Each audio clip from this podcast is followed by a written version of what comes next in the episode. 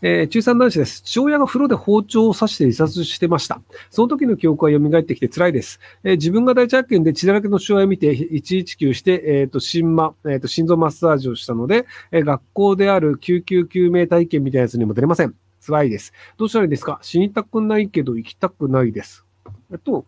父親が死んでしまったということと辛いっていうのと、あなたが生きたいかどうかは全然違う話なんですよね。で、多分肉じゃが好きだと思うので、あの、週に1回肉じゃが食ってください。で、そのうち、まあ、あの、高校ぐらいになるとバイトとかできるようになるので、あの、寿司うめえとか、なんかこの肉うめえとか、ラーメンうめえとか、あとなんか彼女可愛いとか、その、生きていく上で割と楽しいことっていうのは世の中に結構いっぱいあるんですよ。なので、あの、まあ、生きていく上で嫌なこと、辛いことというのはあるんですけど、ただ生きてて楽しいことっていうのもあるので、なので、あの、生きてて楽しいことというのをちょっとずつ拾っていくっていうので、割と生きてるのって楽しいよねっていうのをやればいいと思うんですけど、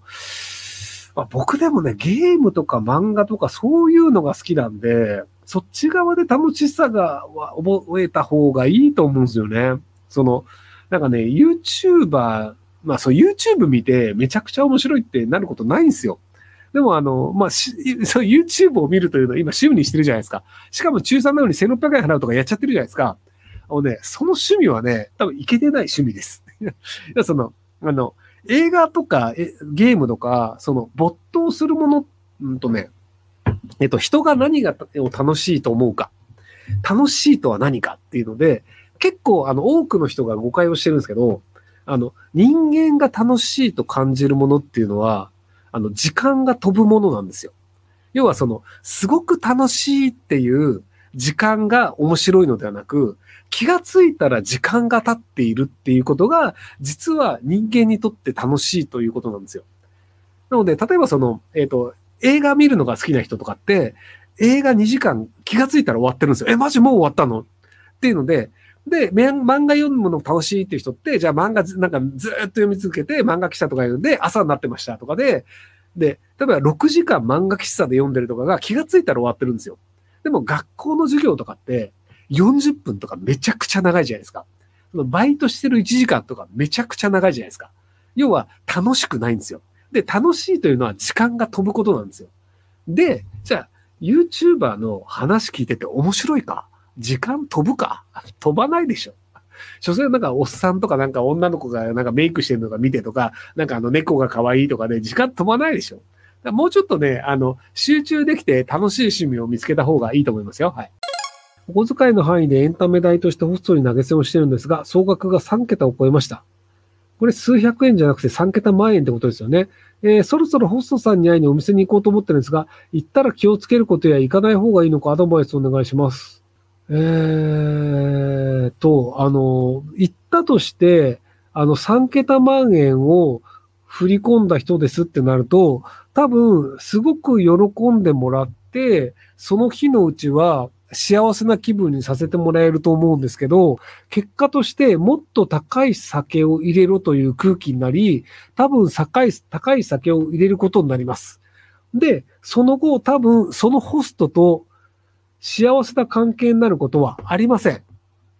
えっ、と、あの、まあ、コメントで書いてあるのはその 通りなんですけど、カモにされます。そしていいカモにされます。